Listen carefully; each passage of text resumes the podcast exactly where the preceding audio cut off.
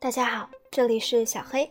今天我们来说第四节：贸易与苏丹诸帝国。伊斯兰教的征服给横贯撒哈拉沙漠的贸易以新的推动力，并使这一贸易与穆斯林世界连在一起。穆斯林世界的货币制度依赖黄金。最早与横贯撒哈拉沙漠的贸易的发展联系在一起的是加纳帝国，约公元四百至一千二百年。这一帝国的生活在撒哈拉沙漠以南草原上的操索林克语的非洲人建立。虽然我们不知道加纳帝国建立的确切日期，但早在公元五世纪时，它便已存在。加纳帝国的名声远远超过由撒哈那地区，并远播到巴格达。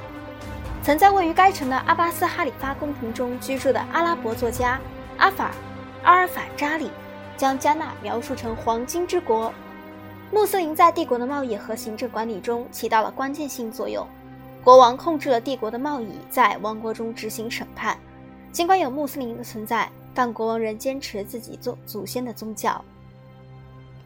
十一世纪中叶，加纳帝国达到鼎盛阶段，接着便开始衰落。宗教冲突和毁灭性的战争中断了帝国的贸易活动。快到十二世纪末时，加纳又失去了对金矿开采区的控制。此外，这一地区诸如沙漠化和过度放牧之类的环境因素，也迫使农民和商人分散开来，向更为适宜的地区迁移。随着加纳帝国的衰落，它让位于马里帝国。马里在这一时期的扩张和声望，靠的是两位能干的统治者——曼萨穆萨和曼萨苏莱曼。在曼萨穆萨的宫廷，伊斯兰教地位也很稳固。马里的名声在1324年曼萨穆萨到麦加去朝圣之后传播开来。朝圣途中，曼萨穆萨私下赠送黄金和大量礼物。路过埃及时，他散发的黄金是如此之多，以致阿拉伯历史学家将他的访问记载为1324年埃及最重要的事件。朝圣归来时，曼萨穆萨随身带回了虔诚的学者和传教士，一些重要的商业区就这样成为重要的教育中心。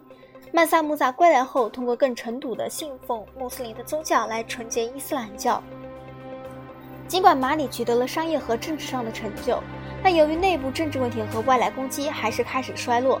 苏丹西部诸大帝国中的最后一个是是桑海帝国，该帝国起源至少可以追溯到公元八世纪。除了它地处肥沃的苏丹草原这一地理位置外，还有横贯撒哈拉沙漠的贸易，都促成这一王国的兴起。此外，王国坐落在尼日尔河两岸，也为捕鱼的发展提供机会。当桑海发展成为帝国时，他的人民给划分成三个专门职业阶级：索库人通常是渔民，杜尔人通常是农民，和戈人或加比比人通常是猎人。桑海在十四世纪末叶摆脱马里统治，取得独立并开始扩张以前，一直是一个小王国。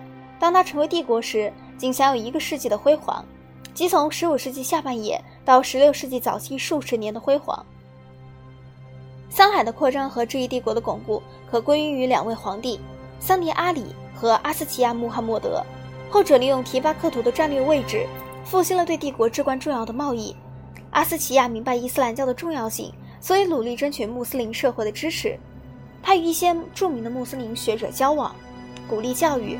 在廷巴克图，他设在桑科尔清真寺的大学产生了许多著名学者，其中一位学者给我们留下了对廷巴克图的智力活动的描述。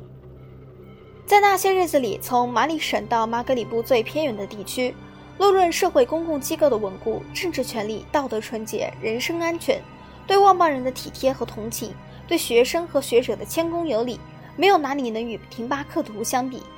周游过这一地区的摩尔历史学家利奥·阿凡尼加卢斯也写道：“这里储备大量医生、法官、教士和其他有学问的人。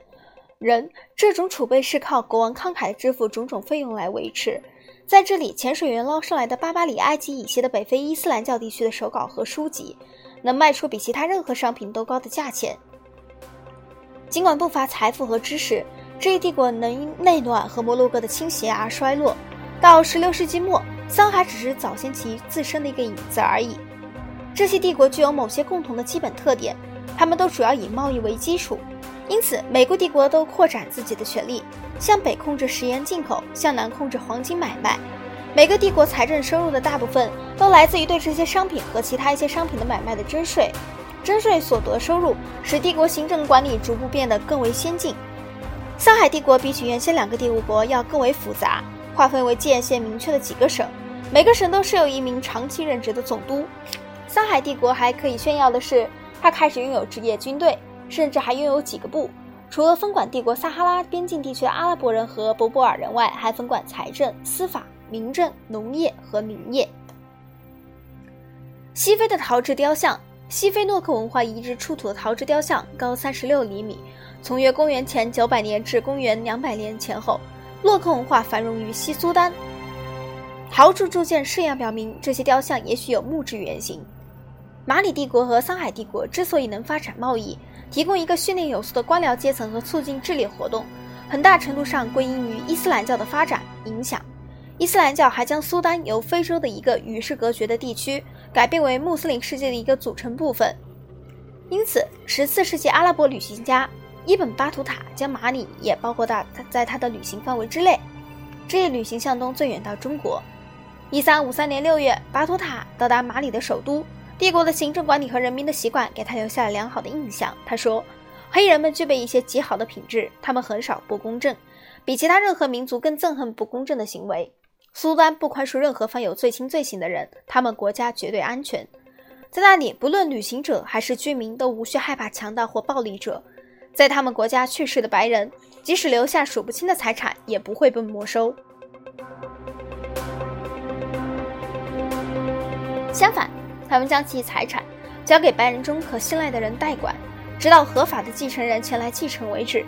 小心地遵守做祷告时间，专心致志聚众祈祷，以此教育他们的孩子。每逢星期五，清真寺里十分拥挤，若不一大早去，便找不到一块落脚之地进行祈祷。在苏丹诸帝国的形成及其作用方面，伊斯兰教起了主要作用。应该指出，主要还是一种城市信仰，商人和市民变成了穆斯林。乡下人基本上仍忠实地保持传统诸神崇拜和信仰。许多皇帝及其帝国行政机构对伊斯兰教的依靠，即是促使帝国强大原因，导致其衰微根源。伊斯兰教曾有过很多贡献，但它的基础比当时去过城市中心和沿商路旅行的观察者心目中的要狭窄。因此，危机时期，以城市为中心的帝国会突然分裂，迅速崩溃。苏丹驻帝国的另一个弱点是易受北方博博尔人的攻击。这些博博尔人或是寻找非洲黄金发源地，企图将其特殊形式的信仰强加于别人。一零七六年，狂热的阿尔摩拉维德人推翻了加纳帝国。同样，一五九一年，摩洛哥的入侵摧毁桑海帝国。桑海帝国灭亡，标志着苏丹帝国时代结束。用十七世纪提巴克图的一位历史学家的话来说，从那时起，一切都改变了。危险代替安全，贫穷代替富裕，不幸、灾难和暴力代替和平。我们下一节会讲到第五节，王国与诸侯国。